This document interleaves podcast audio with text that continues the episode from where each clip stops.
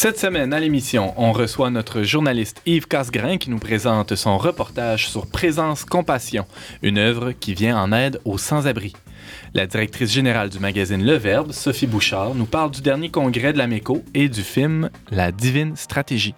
Finalement, notre grand lecteur et qui est aussi agent de pastoral, disons-le, Alex Lassalle nous présente le manuel de survie des paroisses.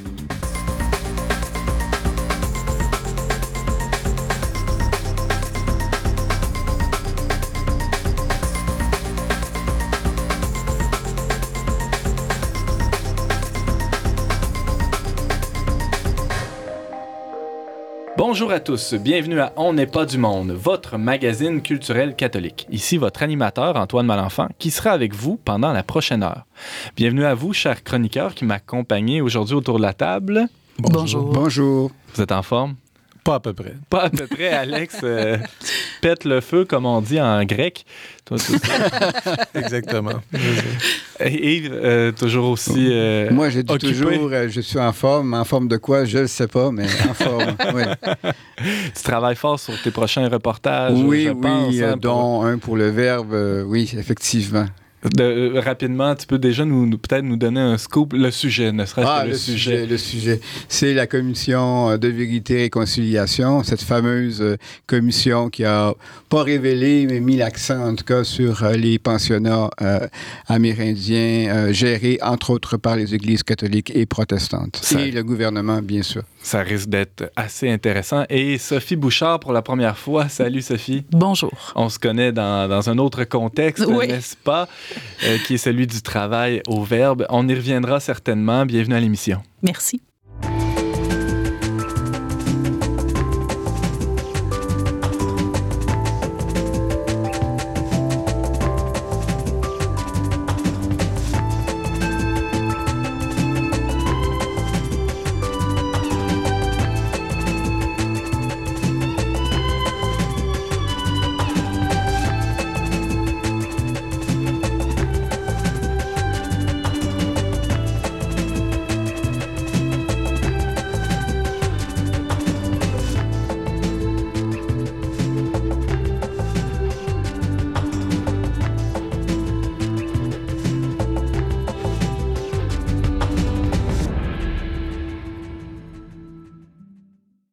Sent l'hiver approcher tranquillement et, comme à chaque année, on pense aux personnes itinérantes qui vont vivre dehors au froid pendant plusieurs mois. Il y a quelques semaines, d'ailleurs, avait lieu à Québec l'annuelle Nuit des sans-abri. Encore une fois, plusieurs personnes se sont réunies avec des gens de la rue le temps d'une nuit en signe de solidarité avec eux, avec elles.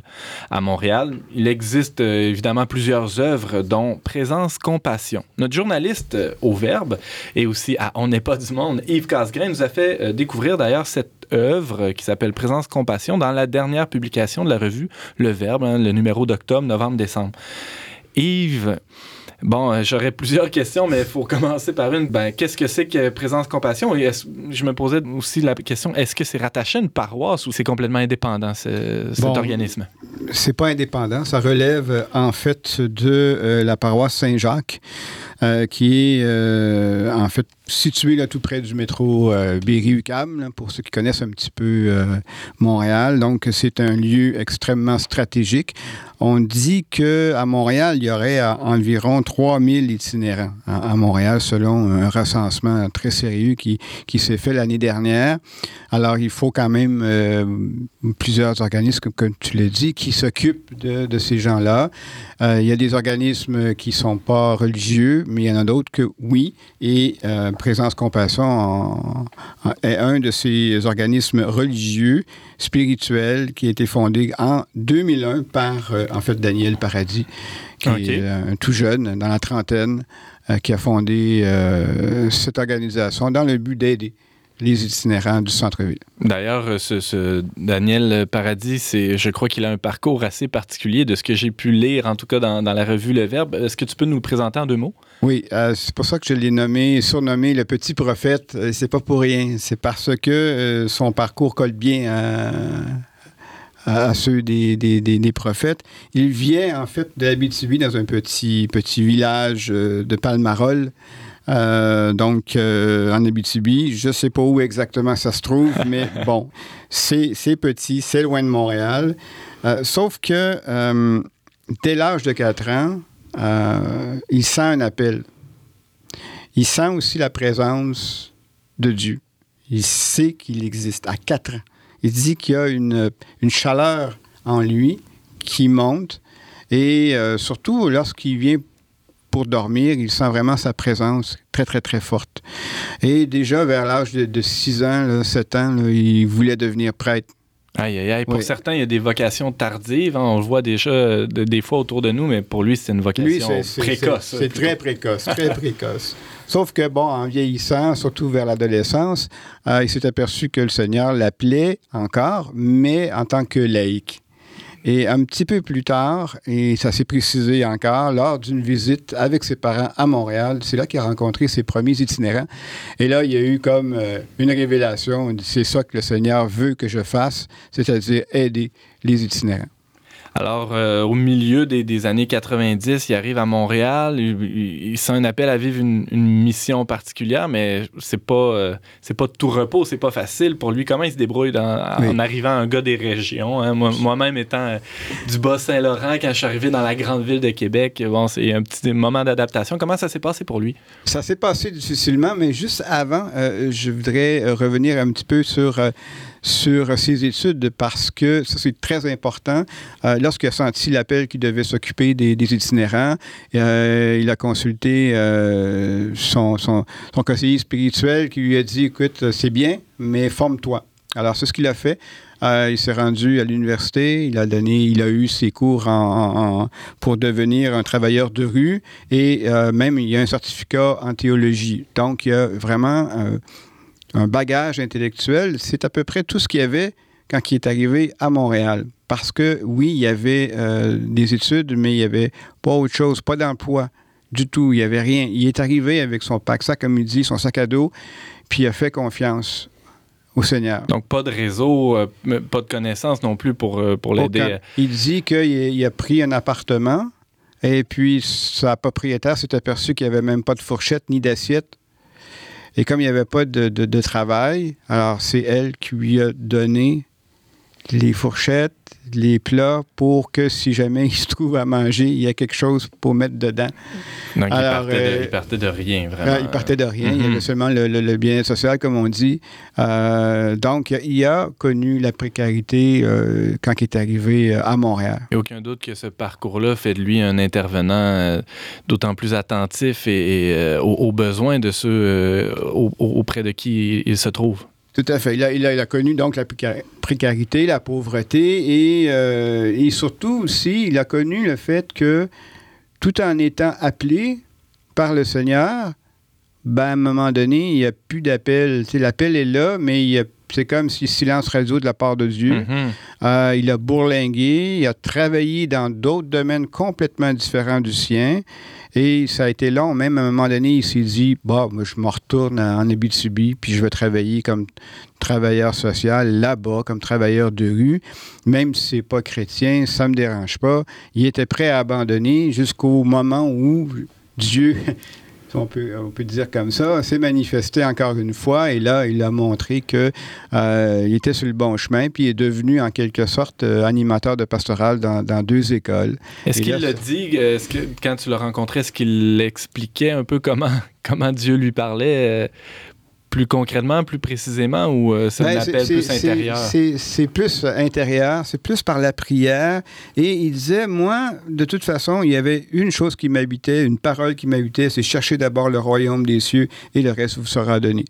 Alors, vraiment, dans la confiance et pas aveugle, par contre. Pas dire, bon, je fais rien, il s'est débrouillé, il n'a il a pas attendu, quoi, que le Seigneur se manifeste. Il a quand même travaillé dans d'autres domaines avant que là, les portes s'ouvrent. Donc, travailleur social. Il l'est devenu après avoir euh, travaillé dans des écoles.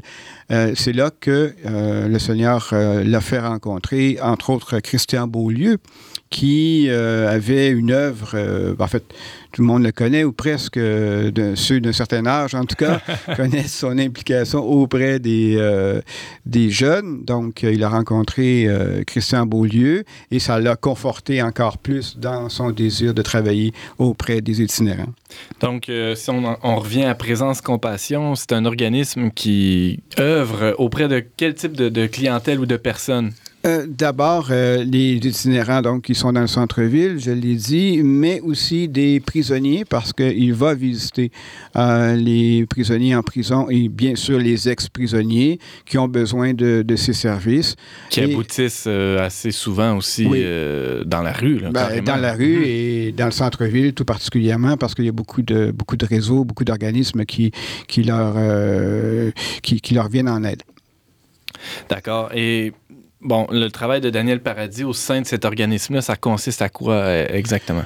Ben, c'est le même travail, en fait, qu'un travailleur social. Sauf que, comme il dit, il y a un petit plus, c'est la spiritualité. Alors ça, pour lui, il le fait au nom de Dieu et il ne le cache pas. Et l'organisation non plus ne le cache pas. Et c'est ça qui est merveilleux, c'est que c'est une organisation qui affiche ses couleurs et qui, en même temps, a réussi à, faire un réseau d'intervenants. Ils sont reconnus par la ville de Montréal. Euh, ils ont des contacts avec les policiers. Ils ont des contacts aussi avec l'Université de Québec qui, qui est pas loin et qui peuvent euh, leur fournir des stagiaires. Ils ont des sexologues. bref, ils sont vraiment... Euh, ils ont une équipe formée et tous savent que l'organisme est, enfin, spirituel, religieux. Euh, c'est sûr qu'il ne s'agit pas de faire de l'évangélisation là, euh, auprès des, des, gens qui sont dans la rue, mais ils ne se le cachent pas. Et euh, si ça vient dans la conversation, c'est sûr que Daniel Paradis, ben oui. il y a une réponse. Il y a même des sœurs qui sont là. il y a des croyants aussi bénévoles qui sont là. Donc, il y a même des, des, des futurs prêtres, des séminaristes qui vont donner du temps pour, euh, pour eux. Donc, oui, c'est un organisme qui, est catholique, mais en même temps qui est ouvert euh, à tous, qu'ils soient croyants ou, pas. Et qui jouit d'une certaine crédibilité dans, dans le milieu euh, des intervenants de, la, rue à, Montréal. Alex? Oui, juste une petite question. Ça remonte à quand, la fondation de... 2001. 2001. 2001. ils ont changé de nom. en 2010, c'est devenu Présence Compassion. D'accord. Et bon, tu parlais du, du rôle de la spiritualité dans, dans leur approche. C'est une, attitude d'ouverture, c'est une attitude d'écoute, beaucoup, j'imagine. Oui. Et, quel type de, de réponse, de service, d'aide, d'accompagnement ils peuvent offrir plus ben, précisément? je, commencerai par la spiritualité, euh, puisqu'on a, commencé à, à aborder ce, ce sujet-là. Euh, on pourrait définir en fait la spiritualité, le cœur de, la spiritualité de présence-compassion, c'est la parabole de l'enfant prodigue. Donc, on voit tout de suite là, euh, les, valeurs euh, qui sont vraiment importantes. Donc, pour eux, c'est comme l'écoute, évidemment, et, la, priorité, le fait de l'amour inconditionnel, aucun jugement, toujours recevoir les gens les bras ouverts. Donc, ça fait partie des valeurs euh, primordiales de, de l'organisme. Pour utiliser un mot d'église, euh, l'accueil miséricordieux. Hein, miséricordieux, oui, ça fait partie même des, des, des valeurs là, euh, principales de, de, sans jugement. L'écoute et l'amour inconditionnel, ça, c'est vraiment capital pour, pour cet organisme-là. La deuxième question ou sous-question que tu me posais, c'est les services. Alors, évidemment, il y, a, il y a plein de services concernant euh, le travail de rue comme tel, donc évidemment euh, des rencontres, de l'écoute, euh, du soutien, référence aussi à d'autres organisations, l'accompagnement. Ils vont même faire des visites. ça peut paraître un peu, un peu drôle parce que ça s'adresse aussi à, des gens qui ont des qui n'ont pas de domicile, mais certains ont un domicile, donc ils peuvent aller, ceux qui sortent de la rue, ils ont encore besoin d'aide, donc ils vont les visiter pareil. Euh, la table des invités. Qu'est-ce que c'est? Euh, ça, c'est tout simplement une fois par semaine euh, avec divers bénévoles. Ils offrent soit la soupe, le jus, peu importe, le café. Euh, c'est là euh, tout le temps, euh, l'hiver également. Donc, ils sont présents. Ils sont présents juste au, parc Émilie Gamelin, en fait. Oui. Donc, les, les, personnes peuvent, peuvent venir manger, un petit peu casser la croûte, mais surtout rencontrer, rencontrer des gens. Il y a un, service assez intéressant. Ça s'appelle Air de liberté et c'est simplement des petits voyages qui sont organisés soit à Montréal, dans des parcs, parcs nature, ou à l'extérieur de Montréal pas très loin, pour leur permettre de voir autre chose que, que la ville et le bitume. Ça, c'est vraiment intéressant. Il y a la fête de Noël qu'ils fêtent, et tout particulièrement le vendredi saint, où là, avec des prisonniers, ils vont vivre la liturgie euh, du vendredi saint. Euh, ils vont, euh, il y a comme une espèce de liturgie, une, un petit spectacle qui, qui est monté autour du vendredi saint. Alex? Oui, ce qui me frappe dans ce qu'il vient de dire, c'est comment, en fait, toute organisation euh, chrétienne en particulier repose sur euh, le fondement communautaire, sur le, il répond aux besoins de, contact humain, de, chaleur humaine, euh, des gens à tous les niveaux. On parle des gens qui ont... Ça, c'est vraiment une caractéristique de l'organisme. Et en plus, c'est que même si, évidemment, les bénévoles puis les stagiaires ne sont pas nécessairement croyants.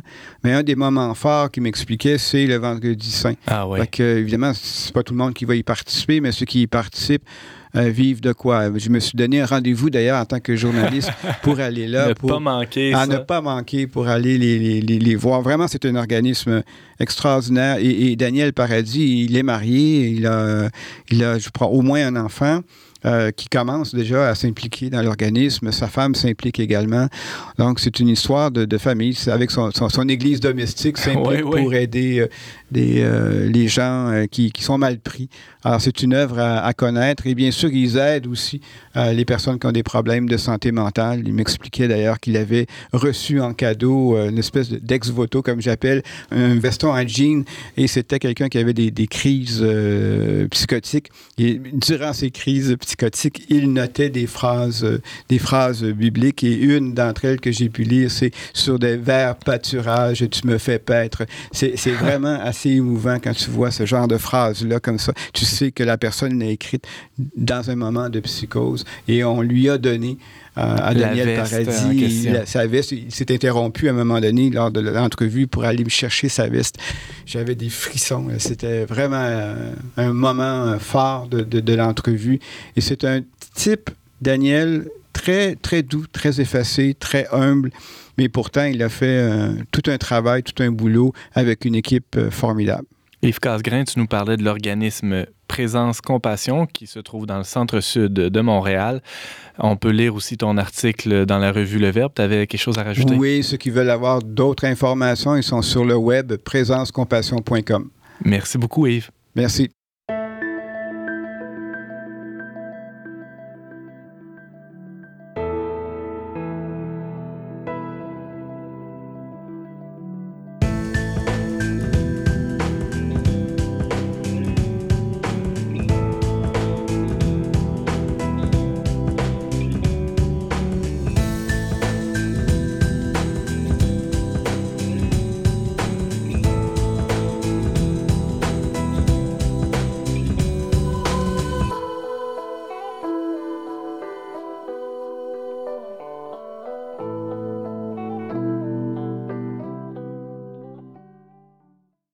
Vous êtes toujours à l'émission On n'est pas du monde avec Antoine Malenfant au micro.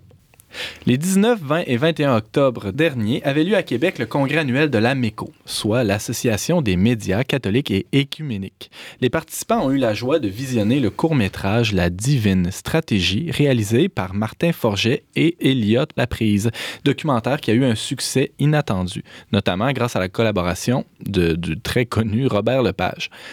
Les participants au congrès de la MECO ont pu aussi s'entretenir avec Martin Forget qui est venu euh, présenter son court-métrage et réfléchir avec lui aux questions soulevées par son film.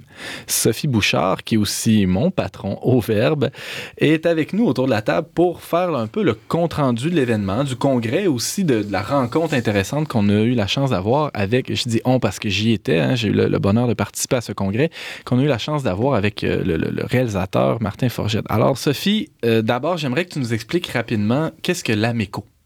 Alors, l'AMECO, c'est un organisme qui a été fondé en 1968 euh, par euh, plusieurs directeurs euh, de publications religieuses et dont le Verbe fait partie. Il y a actuellement 71 publications qui sont membres de l'AMECO. Voilà. Alors, donc, l'idée de l'AMECO, c'est de réunir tous ces gens-là pour. Euh, je crois qu'au départ, c'était dans le but de faire une agence de presse, mais ça s'est jamais réalisé. mais euh, c'est ça. Donc, maintenant, c'est de se s'unir pour euh, s'entraider dans, dans, le travail qu'on a à faire comme organisme de diffusion catholique. Donc, il y a un peu de mission de formation continue, de réseautage, de un, Exactement. Peu, un peu tout ça. Oui. Et l'événement fort de, de, cette organisation, c'est vraiment euh, le, le, congrès, le congrès qui a eu lieu il y a quelques semaines. Oui. Alors, euh, bon, d'abord, d'ailleurs, tu peux-tu nous en parler un petit peu de, de ce congrès-là? Oui. Qu'est-ce qui s'est passé durant... Alors, euh, je, je, je, peux dire, bon, normalement, le mercredi soir, ça commence le mercredi soir par un événement culturel ou par une conférence publique où, euh, cette année, on a projeté le film L'île Ostrov aux membres qui étaient présents pour le mercredi soir. Dans la journée, habituellement, c'est consacré plus à de la formation, à, euh, à, des conférences, encore une fois, ou euh, des prises de parole. Euh, et c'est à la fin de la journée euh, couronnée par la remise des prix Lameco. Il y a neuf prix Lameco euh, qui reconnaissent le travail de, des euh, journalistes et des différentes publications. Mais maintenant, j'ajoute cette parenthèse, il n'y a pas encore de prix pour les autres types de médias, mais les autres médias religieux sont maintenant inclus. Alors, la télévision, la radio, euh, les sites Internet, tous ces gens-là peuvent être membres maintenant de la MECO. Mais revenons au prix. Euh, je Oui. pense qu'on a euh, la, la joie d'avoir Ben un, oui. un heureux récipiendaire autour de la table, en la personne d'Yves Casgrain, n'est-ce pas, Yves? Oui, oui, oui. Alors, euh, ra- raconte-nous vraiment. en deux mots ce que, ce que tu as gagné et pourquoi. En fait, c'est le, le prix d'excellence pour euh, le meilleur reportage euh, régional. Donc, avec euh, le reportage que j'ai fait sur euh, le groupe Notre-Dame de la rue euh, de Claude Paradis, l'abbé Claude Paradis. Donc, c'est un peu dans la, la, la, la lignée là, d'un d'un autre mouvement qui s'appelle Présence Compassion, donc. Et euh, c'est un organisme religieux, donc, qui s'occupe des, des itinérants, euh, surtout des jeunes. Ce qui est aussi de particulier, c'est que c'est un curé un curé, mais qui n'a pas de cure, qui n'a pas de, de, de, de, de Sa paroisse, c'est la rue, c'est- finalement. C'est la rue, en fait. Euh, donc, sa paroisse, c'est la rue, c'est les gens. Ses paroissiens, ce sont les gens de la rue. Un très beau reportage qui était diffusé dans, le- dans le Verbe euh, Oui. de l'automne 2015 C'est ça. Euh, sur un numéro spécial sur les prêtres. Euh, félicitations à Yves. Merci, merci. C'est vraiment très touchant, d'autant plus que j'ai eu ce prix-là avec, euh, en présence de Paul Bouchard, euh, le fondateur, euh, en fait, de, de, de tout ce qu'on tout ce qu'on vit en ce moment avec le Verbe. Dans le fond, c'est un peu notre ancêtre à, à nous. Alors, euh, c'était vraiment bien. Puis c'est c'est mon premier directeur euh, aussi en tant que professionnel. Donc, euh, c'est lui qui m'a accueilli, en fait, comme professionnel, euh, comme journaliste professionnel. Donc, c'était vraiment émouvant de, de pouvoir recevoir ce prix-là en sa présence. Oui, parce qu'il était là pour recevoir un autre prix lui-même, Sophie. Oui, il a reçu le prix Marie Guyard qui est donné à tous les deux ans par l'AMECO, euh, un prix qui veut reconnaître euh, quelqu'un qui a œuvré d'une manière significative dans le milieu chrétien, euh, dans le milieu des médias.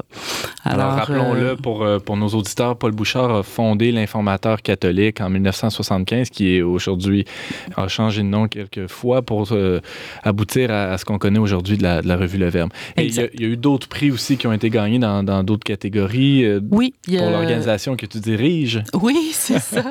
Alors, on a gagné deux autres prix en plus du prix qui a été remis à Yves. Un pour une page couverture du Crime au Christ, notre publication d'avril 2016. Et c'est Gabriel Lapointe qui avait pris la photo et qu'on a honoré. Et aussi un article de Sarah-Christine Bourriane dans la chronique des intox de, du Verbe qui s'appelait température médiatique. Exactement. Alors, qui portait sur la, dernière encyclique du pape sur l'environnement, l'écologie intégrale. Exactement. Bon, il y a eu plusieurs autres prix aussi qui ont été gagnés par euh, d'autres publications, euh, bon, qui étaient honorés, je pense. Ça a été une très belle soirée euh, où on a pu vraiment vivre un, temps de, de réjouissance entre nous. C'est toujours une joie de, rencontrer des collègues des autres euh, publications catholiques aussi. On peut s'échanger des informations précieuses, on peut discuter ensemble. Yves? Oui, en parlant de sympathique, ma femme était avec moi et à la fin de la soirée, elle dit Ah, c'est tous des gens sympathiques et chaleureux. Alors, c'était la première fois qu'elle a rencontré mes, mes, mes, collègues. Alors, euh, j'étais vraiment très, euh, très flatté par cette, cette remarque-là. Je tenais à vous le dire parce que c'était une très belle soirée. Mhm. Très belle soirée. En effet. Alors revenons euh, au congrès. Donc, Après le gala, le, bon, évidemment, le, vendredi, c'est plus tranquille. Hein, L'Assemblée générale. Le lendemain, après la partie de billard aussi. oui, c'est vrai. le célèbre tournoi de la baguette d'or. Mais euh, donc, dans la journée de jeudi, tu l'évoquais, il y a une journée de formation. Euh, les membres ont pu visionner, en tout cas, un court-métrage, cette fois-ci, qui s'appelle La divine stratégie. Peux-tu nous décrire rapidement le, le, film qui a été projeté? Oui. Alors, c'est, euh, comme tu l'as dit, euh, Martin Forgette qui est avec euh, Elliot La Prise. La Prise, merci, qui a réalisé ce, ce court-métrage. Et alors, c'est l'histoire d'un prêtre qui est en chair euh, en train de faire une homélie et de dire toute la souffrance qu'il vit dans sa paroisse.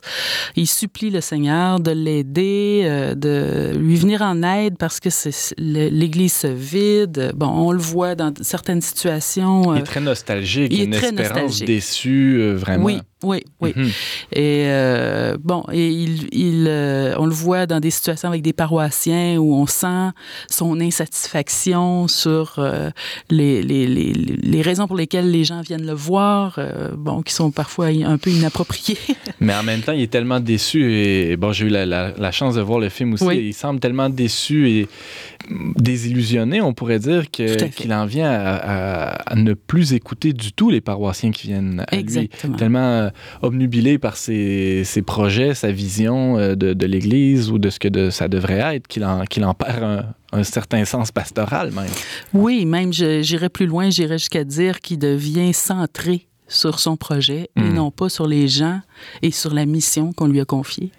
Et, euh, Jusqu'à ce qu'arrive quelqu'un dans, le décor. De qui s'agit-il? un ange cornu, on pourrait dire. Euh, c'est un stratège en marketing qui euh, se présente à l'Église, il lui remet et dépose dans le, le, panier des offrandes sa carte d'affaires. Et, et monsieur le curé appelle le stratège marketing.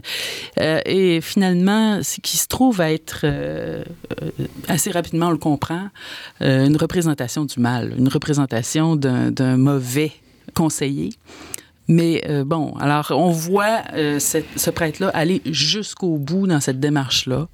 Et euh, je j'ose pas parler de la conclusion. je vais laisser. D'ailleurs, on peut laisser le, oui, le soin aux auditeurs d'aller le visionner. C'est pas très long, c'est à peu près 18 minutes, pas, tout à fait 20 minutes. Exactement. Et ça se trouve bon, en libre accès sur tout.tv, pour en tout cas pour quelques temps. Je sais pas si c'est indéfini, mais pour l'instant, c'est en ligne. Donc arrive ce, ce tentateur, parce qu'on peut l'appeler tentateur. Le, le réalisateur nous disait euh, d'ailleurs lui-même lors du congrès, il, a voulu représenter euh, la tentation, le tentateur, et même la tentation pour l'Église de, de, sombrer du côté obscur euh, ou du marketing. Pas que le marketing soit mauvais en soi, mais qu'on peut l'utiliser de façon parfois presque détournée ou qui nous détourne de notre mission en tout cas. Donc, est-ce que c'est plutôt une critique de l'Église ou une critique du monde du marketing par, par ce film-là? Ben, je pense que c'est plutôt euh, une critique euh, du marketing. avec euh, comme trame de fond la situation de l'Église. Et moi, ce que j'aime, ce que j'ai apprécié dans, dans, ce court-métrage-là, c'est le fait qu'il reflète les risques qu'on a dans l'Église de tomber dans des techniques ou dans des recherches de succès. Des panacées, des, Oui. des recettes toutes faites. C'est ça, exactement.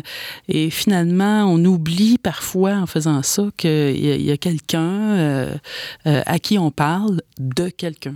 Mhm. Alors, euh, de quelqu'un, je parle de, Dieu, évidemment. Alors, c'est ça, il y a, y y a c'est une belle euh, réflexion très profonde. Euh, Martin Forget disait qu'il n'était pas lui-même pratiquant, mais il connaissait très bien son sujet. Il a très bien exploité euh, le- le- son sujet et il a été capable de, de nous le présenter de façon très crédible. On se reconnaissait. C'est un regard très lucide, très Oui. tranchant à la fois sur, Oui. sur la réalité de l'Église. Yves, Oui, tout à fait. Euh, on parlait de justement la tentation du, du- du monde publicitaire, en fait, parce que ce qu'il expliquait en entrevue, parce que je l'ai eu la chance de, de l'interviewer pour euh, Présence, Oui. information religieuse, et ce qu'il me disait, c'est que dans le fond, euh, enfin, l'ère de jeu, si on peut dire, de la publicité, c'est la consommation rapide. Mm. Alors que l'Église est dans le long terme, dans la maturation des choses. Euh, c'est du spectacle aussi, les médias sociaux, alors que nous, on n'est pas, on n'est pas là-dedans du tout. Les rituels ne sont pas des et spectacles. même si on aimerait nous faire croire que la foi est un produit spirituel ou un produit de consommation, Ça marche c'est pas loin comme ça. d'être aussi simple. hein? C'est ça. Et puis c'est un milieu publicitaire, c'est un milieu froid qui est distant aussi. On ne prend pas en considération les gens, mais plutôt le produit. Or, l'Église, c'est l'inverse. Donc, ça, ça peut avoir certains effets positifs, mais ça peut avoir aussi des effets pervers. Alex Lassalle, tu as quelque chose à ajouter? Toi qui es agent de pastoral euh, du côté sud euh, de- à Longueuil, je crois. C'est ça, diocèse de Saint-Jean-Longueuil. Alors, je viens juste de voir le, le film il y, a, il y a quelques heures sur Internet. Moi, j'ai surtout vu, peut-être que ça, ça, ça n'annule pas l'autre lecture, j'ai surtout vu une critique de l'Église, une critique de son discours formaté, qui consiste essentiellement à nous dire que être gentil, c'est gentil, et être pas fin, c'est pas fin, et qui va rarement au-delà, et qui surtout reste dans la fausseté d'un- d'une d'une présentation officielle assez polie, assez polissée, et qui va jamais au fond des choses, qui parle jamais vrai. Et si peut-être un jour l'Église se risquait de parler vrai, de dire autant sa douleur que ses espérances, par la poésie, par des cris, peut-être que les gens écouteraient davantage ce que l'Église a à dire.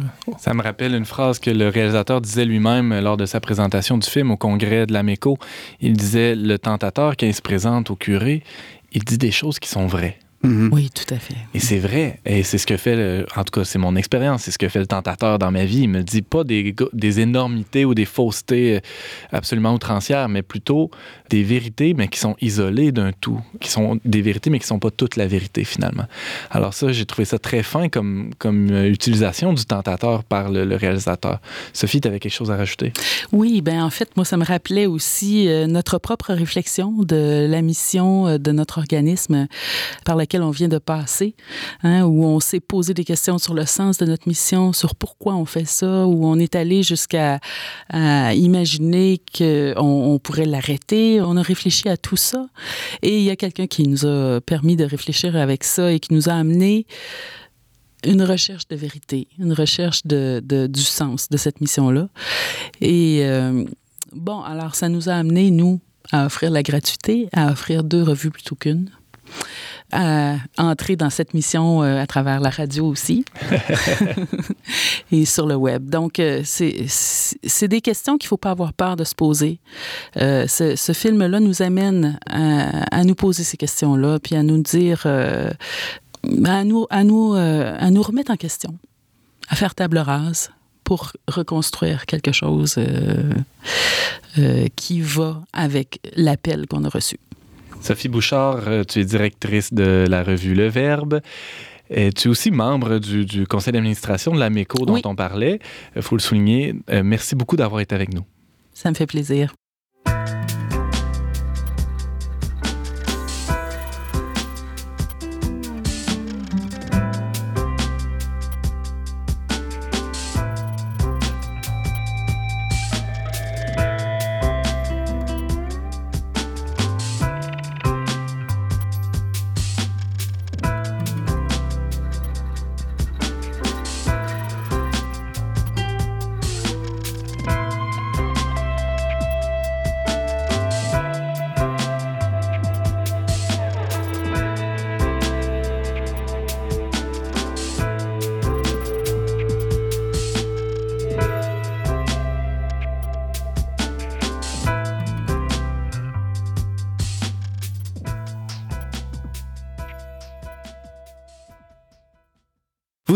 À l'émission On n'est pas du monde avec Antoine Malenfant au micro.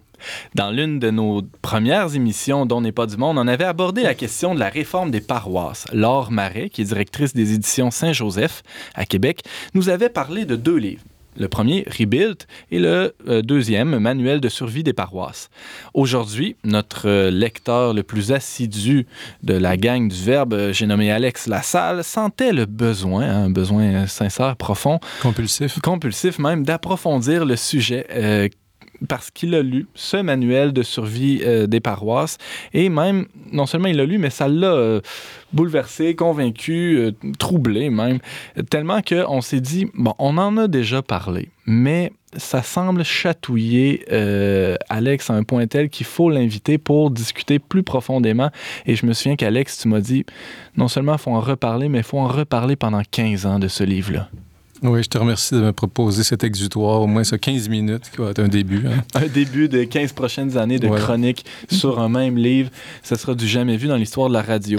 Amen. Amen. Donc, euh, pourquoi ça te touche? Euh, euh, Rappelons-le, tu es agent de pastoral aussi à, à Saint-Jean-de-Longueuil.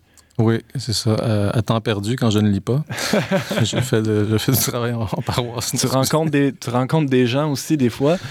Des fois. Des fois, je sors de mon isolement. Euh, comment ça se passe? Oui, ça se passe bien. Je, je déblaye quelques rangées de livres pour sortir de mon bureau. Bon, excusez.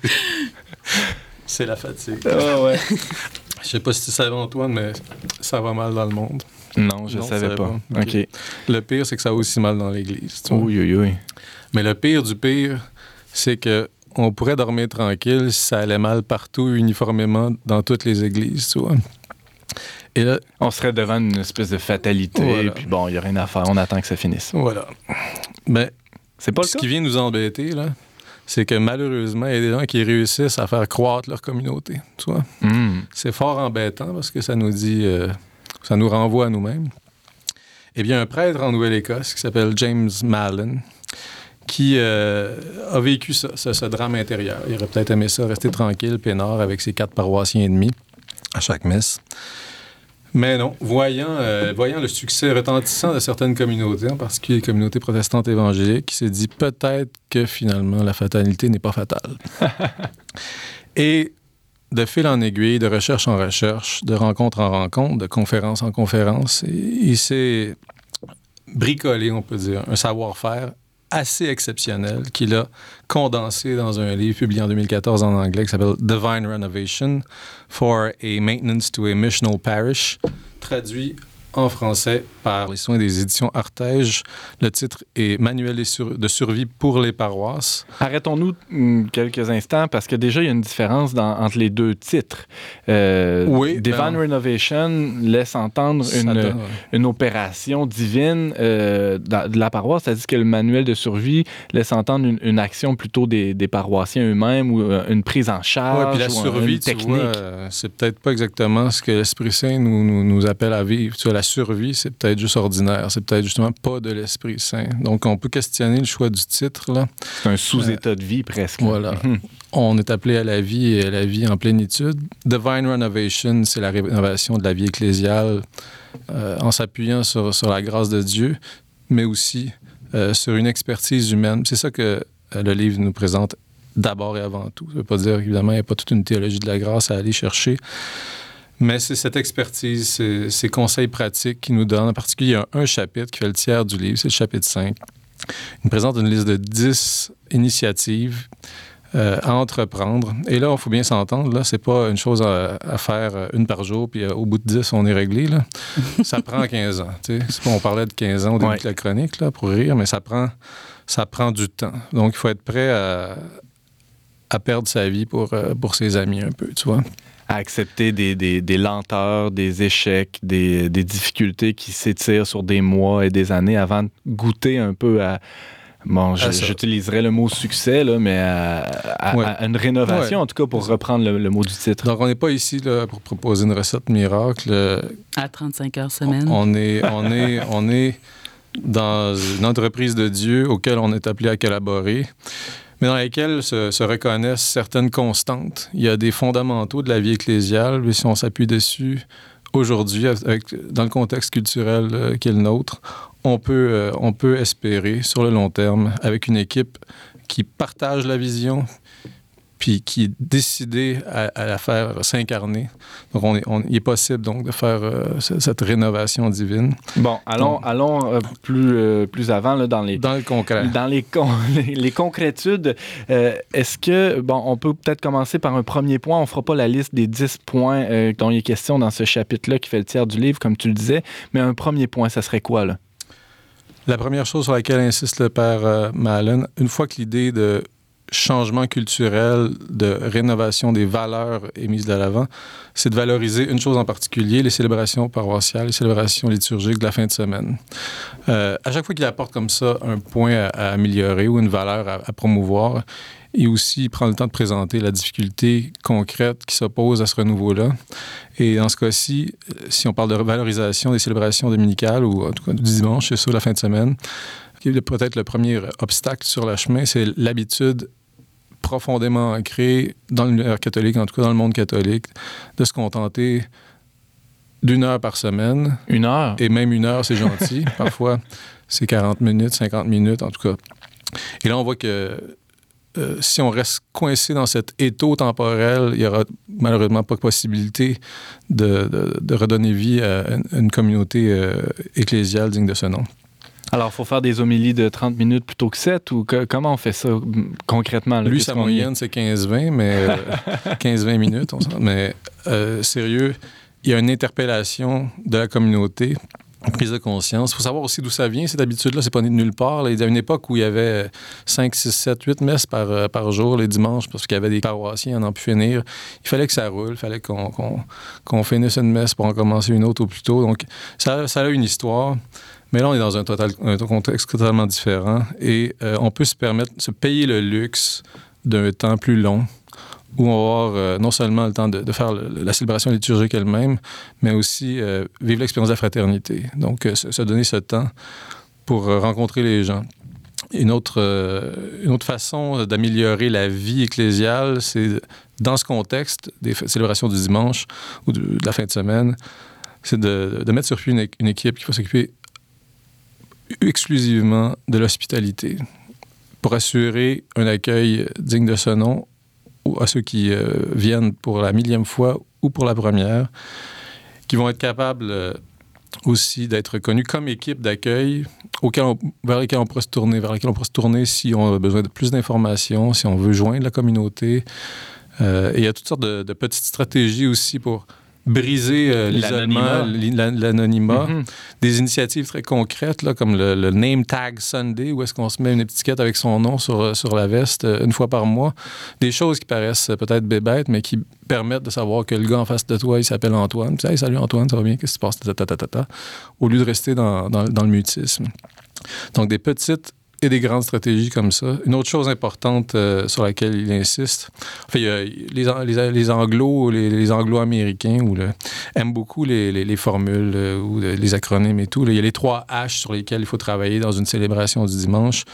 Euh, l'hospitalité, je l'ai mentionné. Les hymnes, donc tout ce qui touche à la musique, la dimension artistique aussi du culte, l'utilisation d'un écran, projeter des chansons permettre aux gens de chanter, des choses simples on le fait euh, en respectant la liturgie, en se mettant, en s'assurant que l'écran ne cache pas euh, le prêtre quand il fait la consécration. Par exemple. Par exemple. Ou je pense à, une paroisse que je ne nommerai pas où la chorale est tellement bonne que plus personne chante dans l'assemblée. Voilà, ça c'est une autre chose, c'est une habitude apparemment longue. Il nous dit dans son bouquin que c'est une tradition qui remonte au Moyen Âge. Il y avait, il y avait le prêtre d'un côté, pour ainsi dire, qui fait sa messe. Il y avait la chorale qui faisait un bon show, puis il y avait le peuple de Dieu qui tricotait ou disait le chapitre. Donc, euh, c'est resté aussi cette passivité. Bon, je caricature un peu, mais il y a une passivité du, peuple de Dieu, en, particulier au, niveau de la, du chant. Et euh, bon, si chanter, c'est prier deux fois. Pas prier quand on est supposé, je sais pas si c'est. Euh, je sais pas ce que c'est, mais c'est pas d'avance. il y a un autre point sur lequel il insiste, ben, on, l'a un peu évoqué avec l'hospitalité, mais c'est la question de la vie communautaire authentique, qu'on soit pas une série numéro ou euh, seulement qu'on soit sollicité uniquement au moment de, la capitation, mais qu'il y ait une réelle communauté autour de, voilà, du clocher. des frères chrétiens et des sœurs, soit, soit, soit, des frères et des sœurs, non pas simplement nominalement. Et là, euh, c'est peut-être le, pivot, en fait, de toute son, architecture euh, pastorale. Euh, et c'est fondé sur une, une institution, c'est que est allé chercher dans deux endroits différents. Il y a l'Institut Gallup qui fait des sondages, qui est connu. Puis euh, des, des, sociologues aussi qui ont remarqué que la, révolution des valeurs qui a été vécue dans les 50 dernières années fait en sorte que les, gens ne, vont pas forcément mettre l'accent d'abord sur ce que l'on croit ou comment on doit se comporter dans un groupe, mais d'abord et avant tout sur l'accueil que ce groupe nous réserve. Alors, qu'on y croit ceci ou cela, qu'on s'y comporte de telle ou de telle façon, bon, ça peut être important. La morale, les dogmes, pour nommer. Voilà. Euh, oui, c'est ça. C'est secondaire dans l'esprit euh, des gens d'aujourd'hui. Et en fait, ça touche à une intuition qui n'est pas simplement euh, liée à l'époque aussi. Là. Ce à quoi on est sensible partout, en tout temps, envers quiconque, c'est l'accueil chaleureux, c'est la présence à l'autre, c'est, pour dire un mot très cuculapraline, c'est l'amour. Donc, c'est la vérité d'une présence qui se donne et qui accueille l'autre. Ça me fait penser aussi à, bon, au, Christ, à la dernière scène, qui dit à ses, à ses apôtres, c'est à l'amour que vous aurez les uns pour les autres que les, les gens vont pouvoir voir. C'est l'intuition fondamentale. Et ça, comment ça, comment ça se vit? Pour euh, Father euh, Mallon, ça se vit entre autres à travers le, parcours alpha qui, est offert euh, dans ses paroisses. Il a commencé à utiliser le parcours alpha il y a 15 ans, 2001, et depuis, il n'a cessé de l'utiliser. Ce n'est peut-être pas le seul et unique, mais à, sa connaissance, c'est le meilleur des outils. Ce n'est pas un outil miracle, c'est pas quelque chose qui va servir de, potion magique, qui va transformer la vie paroissiale intégralement par ses seules vertus. Ça a besoin d'être intégré dans un dispositif, mais par ailleurs, c'est fondamental parce que ça s'appuie justement sur cette intuition qu'avant de se concentrer sur le quoi croire et le comment être, il faut simplement pouvoir donner aux gens l'occasion d'expérimenter euh, un sentiment d'appartenance. Dans un petit groupe. Dans, un, dans un groupe euh, à taille réduite où les échanges euh, vont être libres. On va discuter dans, dans on va parler de religion, on va parler du Christ, on va parler de sa divinité, on va parler de la Bible, comment l'Esprit Saint nous parle, etc. Mais on en parle dans une disposition telle qui fait que tous se sentent accueillis, tous peuvent dire ce qu'ils pensent, ce qu'ils ne pensent pas, ce qu'ils rejettent, ce qu'ils aiment, ce qu'ils détestent, ce qu'ils vénèrent. Et au-delà de toutes les adhésions ou toutes les, tous les rejets intellectuels ou moraux, ben on reste ensemble, on s'apprécie, on donne du temps à l'autre, on se donne à l'autre dans cette conversation. Et la magie opère. J'ai, pour ma part, expérimenté Alpha deux, à deux reprises jusqu'à présent, avec des, des, catholiques pratiquants qui vont à la messe le dimanche et qui en ont bénéficié au plan de leur foi, de leur vie communautaire, de leur sentiment d'appartenance paroissiale, avec des gens qui sont moins euh, impliqués en Église ou qui sont assez détachés d'elle et qui eux-mêmes, finalement, euh, trouvent là une eau vive. C'est l'eau vive, finalement, de l'humanité qui nous manque tant quand on reste asséché tout seul dans son coin devant la TV. Tu vois? c'est ça la magie. Ou enseveli dans sa pile de livres. Ou enseveli, c'est ça. I have my books to protect me, comme disait Simon Garfunkel. Il faut des fois enlever le bouclier du livre et se découvrir le cœur et approcher l'autre fraternellement. Voilà. Donc, c'est la, la, la, le moteur, s'il y avait un moteur à toute cette euh, machine euh, paroissiale, entre guillemets, que met euh, sur pied me faire malin, ça serait Alpha, où l'expérience fraternelle se vit et où elle veut continuer à se vivre. Parce que c'est ça aussi la, puissance d'Alpha, c'est que les gens qui ont fait ça, qui y ont goûté pour vrai, veulent continuer. Et c'est là où on voit que alpha, ça s'appelle alpha, la première lettre de l'alphabet, et qu'il doit y avoir un bêta ensuite, et un delta, et un gamma, et un etc. Pour que l'accueil soit complété ensuite de ça par une formation catéchétique, par une inclusion, une intégration dans la vie communautaire, une implication dans les services, services fondés, dit Father Mallon, essentiels sur les charismes, les dons des gens. Si on fait faire les choses par des gens qui ne sont pas intéressés à les faire, puis n'ont pas les talents pour les faire, l'édifice va s'écrouler. Il y a toutes sortes de, manuels ou de, ressources qui existent aussi pour aider à identifier les charismes des gens. Donc, euh, voici là, en bref quelques-unes euh, de ces valeurs mises de l'avant par euh, le, père Mallon dans son livre Divine Renovation, en français Manuel de survie pour les paroisses.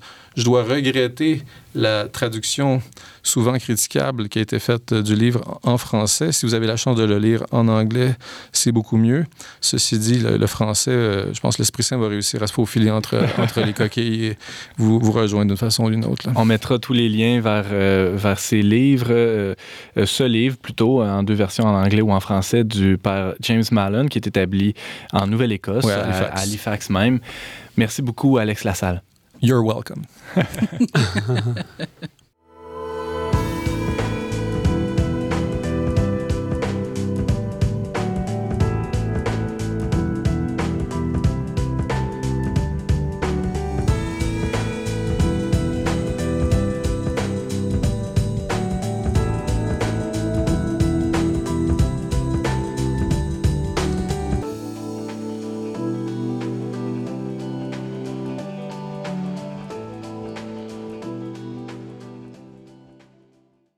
Merci d'avoir été des nôtres. On vous attend lundi prochain, même heure, même antenne, pour un autre magazine de On n'est pas du monde. À la réalisation technique, Pierre Degagné. À l'animation, votre humble serviteur Antoine Malenfant. Cette émission a été enregistrée dans les studios de Radio VM.